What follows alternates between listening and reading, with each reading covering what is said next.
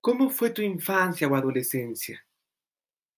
¿Qué experiencias dejaron grabadas en lo que eres tú el día de hoy? ¿Fueron buenas? ¿No tan buenas? Quizá, ¿por qué no decirlo? Fueron malas.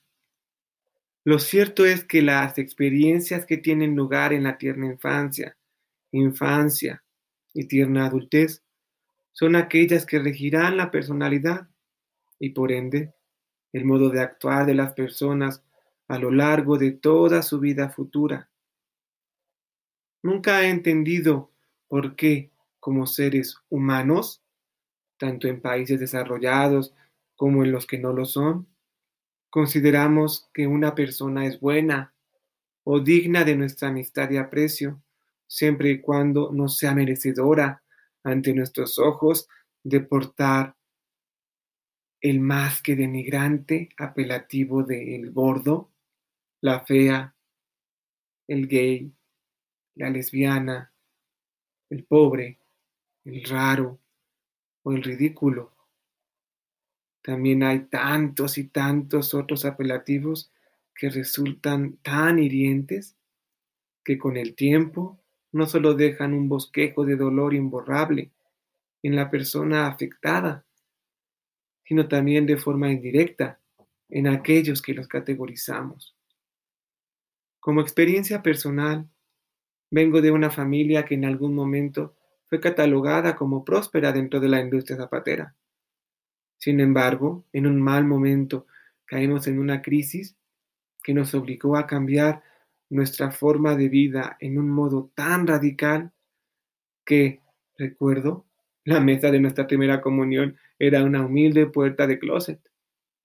Salimos adelante gracias al honesto y honrado modo de vida que mis padres, día tras día, perduraban a través del trabajo cotidiano. Pero la categorización y segregación que en ocasiones incluso llegamos a encontrar dentro del propio núcleo familiar, tanto directo como indirecto, dejaron marcas en mí que al día de hoy siendo ya un adulto, busco borrar para no lastimarme ni hacerlo a los otros.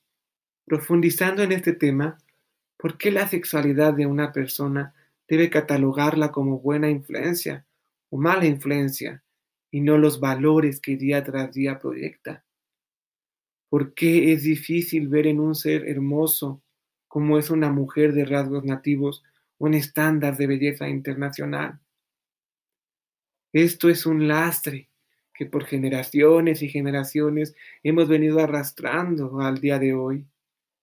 La feminización de lo masculino y, por otro lado, la masculinización de lo femenino genera tanto miedo como lo sencillo que es. Miedo a lo que no se conoce. Pero lo que no conocemos no tiene por qué ser malo. Simple y sencillamente es diferente. Y como ello, es que debemos aceptarlo e inculcarlo en las generaciones futuras. Que más que futuras, pienso que ya son las presentes. Los invito a buscar un cambio día tras día, ver lo bueno en los demás en vez de aquello que es diferente ante nuestra propia mirada.